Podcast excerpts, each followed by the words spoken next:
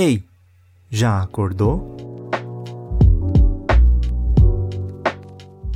Olá, seja bem-vindo e seja bem-vinda, seja bem-vindos, seja bem. tudo bem-vindo.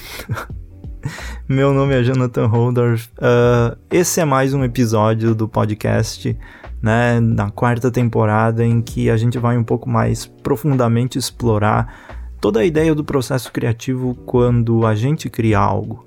E nesse caso, quando eu crio algo, mas eu falo a gente porque se você está ouvindo, você tem interesse nesse tipo de coisa e você também tem interesse em criatividade e tudo mais. E eu espero que isso traga uma forma de inspiração também e para dar uma luz na sua cabeça, porque todos esses processos são totalmente eles surgem aleatoriamente assim. Então eu acredito muito que se a gente bota a cabeça para criar, quanto mais a gente vai fazendo, uh, mais vai se desenvolvendo e vai existindo ideias melhores e melhores e melhores.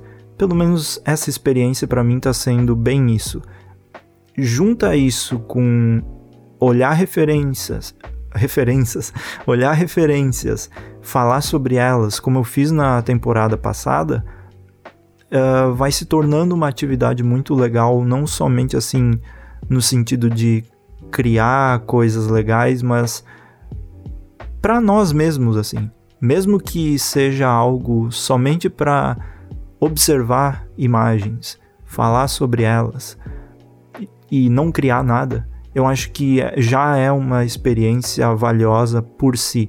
Então eu recomendo muito você fazer isso também.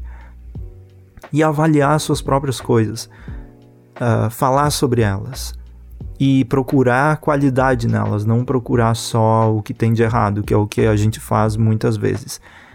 Então, se você quiser ouvir os episódios anteriores, entra no meu site holdorf.com.br jonathanholdorf.com.br. De qualquer forma, o link está na descrição.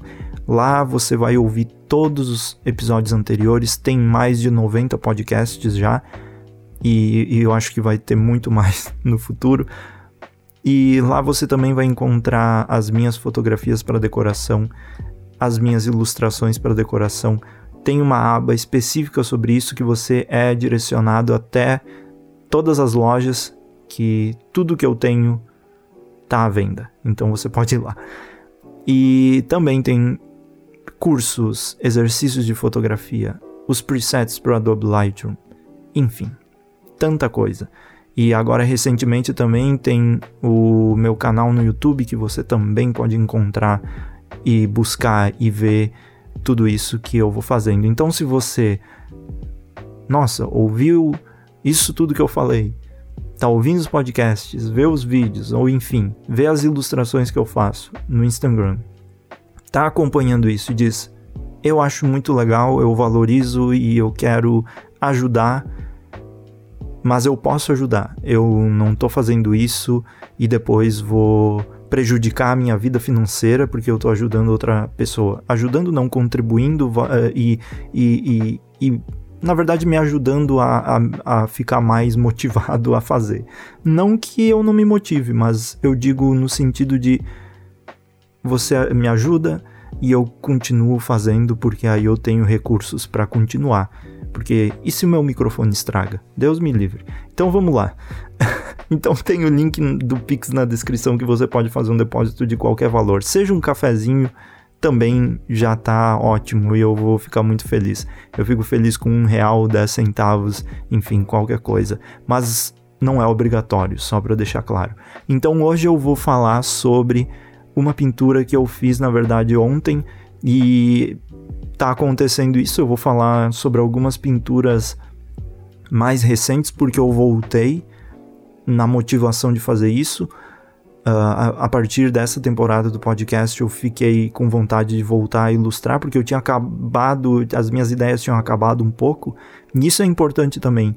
Quando a gente vê que não tem mais ideia, quando vê que esgotou e que a gente está meio que tentando tirar leite de pedra, assim, para, descansa um pouco por umas duas, três semanas nisso que você está fazendo, foque em outra coisa que logo, logo as ideias voltam. E começaram a voltar para mim.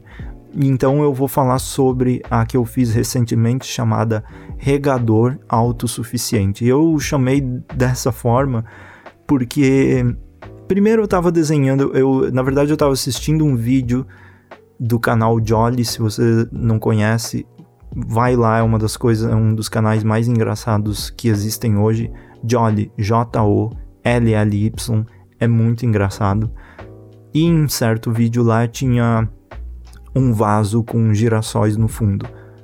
E não tem nada a ver com o vídeo isso que eu tô fazendo, mas eu vi os girassóis eu pensei, ah, vou tentar fazer girassol. Eu já vi o, o, o Van Gogh faz girassóis, e aí também eu gosto muito do amarelo, e com o, com o contraste que o amarelo faz.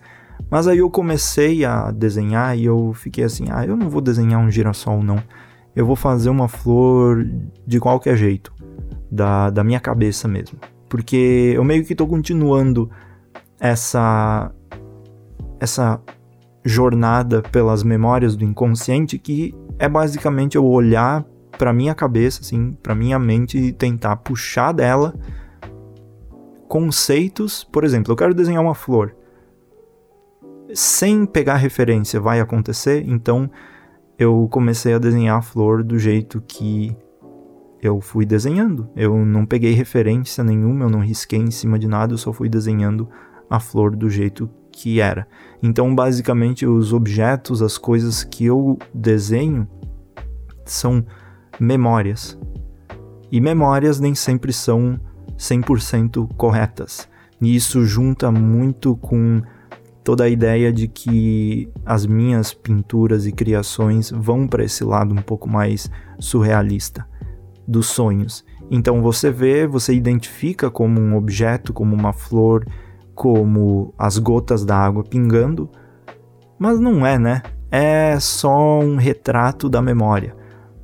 É, se eu pudesse imprimir um sonho, seria mais ou menos nessa base aí tudo meio confuso, tudo meio desfocado, não perfeito, bem bem diferente do que a gente vê um objeto na, na realidade. E aí eu quis fazer isso, um regador autossuficiente. Por quê?